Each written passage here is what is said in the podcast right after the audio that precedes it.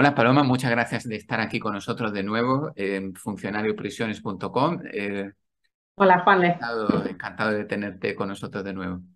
Fenomenal.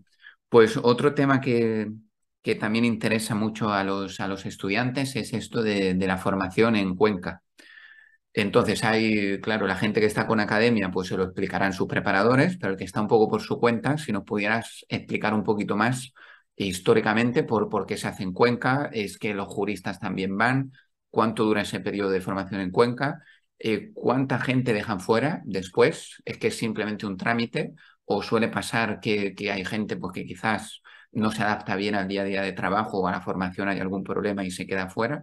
Así que si nos puedes dar un poquito más de luz eh, y cómo llega ayer que llega allí eh, alguien a dar, eh, un ministro a darte un diploma oficial una vez que ya has pasado la formación. Es que aprobaste el examen, pero todavía no se acabó la aventura, ¿no? No, no, no. después de la fase, efectivamente, después de la fase de oposición existe un, periodo, digamos, de formación, de prácticas que también hay que superar. Es parte del proceso selectivo. Entonces, efectivamente existe un una escuela de estudios penitenciarios, un centro de estudios penitenciarios que en principio eh, ya estaba enunciado en, desde la ley orgánica penitenciaria, que es del año 79, ¿vale? Pero creo que no fue hasta el año 96, el año en que se publicó el, reglamento penitenciario, no fue hasta ese año, creo, en el que se creó por Real Decreto que esa escuela debía existir.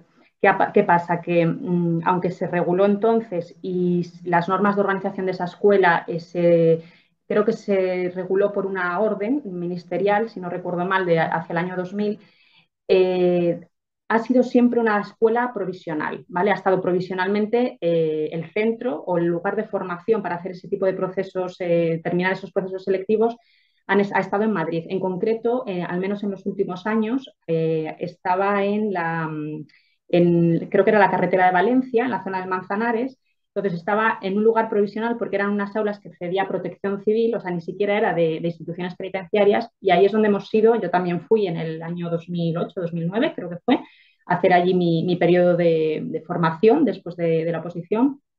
Eh, vamos ahí, eh, pues eh, cada uno según el cuerpo y las convocatorias que haya, pues en los, periodos que te, indican, y allí te dan una especie de, formación que dura, pues puede durar, una generalmente dura unas semanas.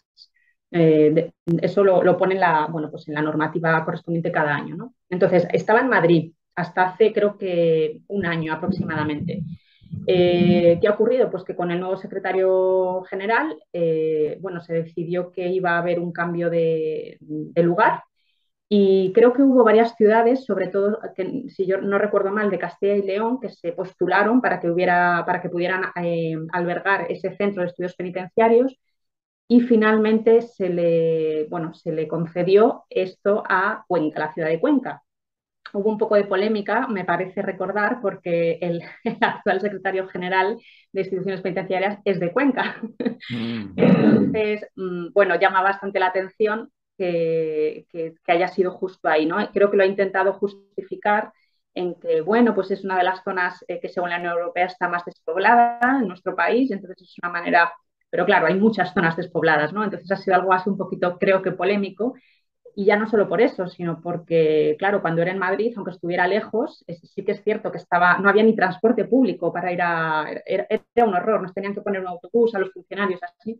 Pero la realidad es que estaba en Madrid o cerca de Madrid y tenías muchas opciones para alojarte, ¿no? Quien no conoce a alguien en Madrid, no tiene un primo, un hermano, un amigo o, o, puede coger un piso en cualquier sitio, ¿no? ¿Qué pasa? En Cuenca, pues la gente se ha quejado mucho, ¿no? Desde, el año pasado porque creo que sí que ha habido pues mucho abuso, lógicamente, por, el lugar, ¿no? porque sabían que tenían que venir sí o sí cientos de funcionarios y necesitaban un lugar para alojarse. Entonces, lo que Creo que, el apartamento turístico, creo que en la época que llegan todos, el precio se explota, de bordas, una cosa así, pues son varios miles. Mm.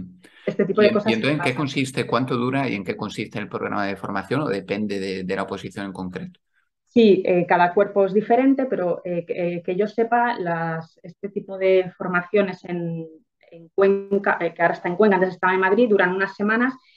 creo que para los cuerpos de ayudantes, el cuerpo de ayudantes se suele dividir en grupos, porque son, claro, son cientos de personas, entonces creo que se suele hacer turno de mañana, turno de tarde, e incluso me parece que esta última vez se ha dividido en dos, en dos periodos diferentes, ¿vale? Para que no hubiera tanta gente a la vez. Eh, hasta ahora, eh, eso no lo he dicho, entre la fase de Madrid y, un poco lo que ocurre ahora, ¿no? que está situada en Cuenca, ha habido unos años en que incluso se ha descentralizado y se han hecho los, periodos formativos, este, este, tipo de periodo de formación, se han hecho, eh, se han descentralizado en distintos puntos de, España. ¿no? Entonces, esta es la primera vez que se hace solo en Cuenca. Eh, ¿En qué consiste? Pues yo el de ayudantes no lo he hecho, yo hice el de juristas, pero bueno, eh, creo que a efectos de qué se hace en esos cursos, eh, creo que es bastante similar. en teoría es como una especie de formación previa a, la incorporación a un centro penitenciario, hacer ya lo que es la fase de prácticas en sí. en la práctica, por las opiniones que se suelen encontrar, es, bueno, eh, es más de lo mismo. Eh, viene mucha gente a, pues, a dar algunas charlas, eh, son muchos, muchas personas que ya trabajan en instituciones penitenciarias. Mi experiencia fue que la mayoría realmente te hablaban de, de cuestiones que ya habías estudiado en la oposición, que incluso a veces les dabas mil vueltas a ellos porque lo tenías muy fresco, ¿no? Eh, y solo había, excepcionalmente, al menos fue mi experiencia, alguna, alguna persona que venía a darte una formación que realmente era práctica, aunque fuera teórica, que te iba a servir luego ya para la práctica. Yo recuerdo cuando hice la formación, no se me olvidará un jurista que vino a enseñarnos, eh, sacó una, vino con una maleta, la abrió y nos, y nos puso encima de la mesa un tocho de, de expedientes penitenciarios, que era la primera vez en nuestra vida que veíamos un expediente penitenciario en papel y veías que tenía hojas rosas, hojas azules, hojas amarillas, te explicaba qué era cada cosa, eso fue lo más práctico que vi yo en el curso. Entonces, bueno, eh, sí que estos cursos suelen pecar un poquito de eso, de excesivamente teóricos. Suele haber al final un pequeño examen, eh, la gente siempre tiene el miedo de, ay, lo pasaré, porque es selectivo, realmente sí que te pueden, eh, te pueden dejar fuera, ¿no? Si, si pueden decir que no has superado el, pero es muy raro que eso ocurra. Suelen ser exámenes muy sencillos, que incluso con que apruebes, eh, pases el 50% de las preguntas estás dentro, que no restan, ¿vale? Es un poco, sobre todo, para fomentar que la gente eh, pues esté atento, ¿no? Y, sobre todo piden asistencia, tiene que tener, normalmente se pide un, porcentaje mínimo de asistencia, si no sí que te puedes quedar fuera.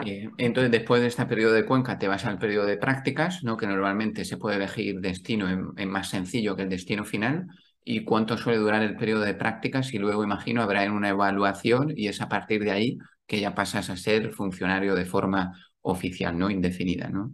Sí, el periodo de prácticas eh, son prácticas tuteladas, siempre tienes a alguien que en teoría tiene que ir supervisando un poquito ese periodo. Si no recuerdo mal, en total el periodo tiene que, no debería durar más de 18 meses, pero sé que, bueno, que no, no es exactamente igual todos los años. Generalmente suele ser aproximadamente en total unos 18 meses, porque en teoría esta fase de prácticas está dividida también a su vez como en dos fases, una como más de iniciación y otra más de perfeccionamiento, pero bueno, esto siempre es en la teoría, en las normas, luego la realidad es que cada uno cuando llega a su prisión, hay prisiones, unas son muy diferentes de otras, en, en unas hay más personal, ¿vale? Entonces luego al final en la práctica es un poquito diferente entre unas prisiones y otras. Pero sí, en definitiva, es un periodo mm, en el que ya no cobras todavía el complemento de productividad, pero ya tienes un sueldo de, funcionar en prácticas. En mi época, creo, hubo unos años, ahora no lo tengo muy claro, pero que se cobraba por el, eh, cobraban todos como si fueran funcionarios de oficinas, porque claro, cuando llegas a las prácticas, unos están en oficinas y, y otros están en interior, ¿vale? Entonces, ha habido ahí siempre mucho debate en qué había que cobrar, si todo es igual, si no. Lo que está claro es que el complemento de, productividad no se cobra hasta que eres funcionario de, carrera. Pero bueno, son... Y, luego, después de este periodo, digamos, hay una evaluación y ya se dice, venga, pues todo bien, oficial. Es que suele pasar o pasa en algunos casos. Imagino que será excepcional que no se pasa ese periodo de prácticas, ¿no? es una cosa rara, ¿no? Exacto, lo normal es que si, no ha sucedido algo, porque claro, se, pide una asistencia, igual que en el periodo de formación en, el, centro de estudios, se pide una, asistencia, mm, o sea, no puedes, si tú no has ido a trabajar, evidentemente no te van a poder aprobar. Entonces tiene que haber ocurrido algo muy grave para que el tribunal, normalmente suele haber unas previsiones en la convocatoria en la que se prevén estos casos. Por ejemplo, el caso de mujeres embarazadas que tengan embarazos de riesgo o que justo les pille la fase del parto, ¿no? Incluso esto suele estar previsto en la ley, entonces suele haber un margen para que si ocurre algún tipo de esta situación, esto lo pueden mirar los alumnos en la convocatoria, eh, se suele prever que se dé un margen mm, superior, que no eh, vaya en perjuicio tampoco, o sea, que sea razonable, siempre se habla de palabras, pues que sea razonable, que no retrase demasiado al resto de los compañeros, pero que siempre haya un margen para que este tipo de situaciones se puedan, eh, se puedan acoger, ¿no? Es decir, que, lo de dejar a alguien fuera tiene que ser la última, la última Entonces tienes que hacer algo muy gordo para que, para que no entres. Y por supuesto que esto es previo al periodo de formación, haber pasado el periodo, eh, perdón, el, la prueba médica, la, prueba de aptitud médica. ¿vale? Que, es cierto, ahora que lo mencionas, eh, hay que tener mucho cuidado porque también tiene el tema de la vista, es estricto, y el del oído también. Eh, tenemos algunos de nuestros estudiantes que siguen escuchando el programa a través de audio, que están preocupados y algunos incluso se han hecho operar. La vista es más común, pero también algunos del oído porque mm. son, son estrictos y es verdad que hay que tener eh, eso en cuenta. Sí, mm. es, importante, sí.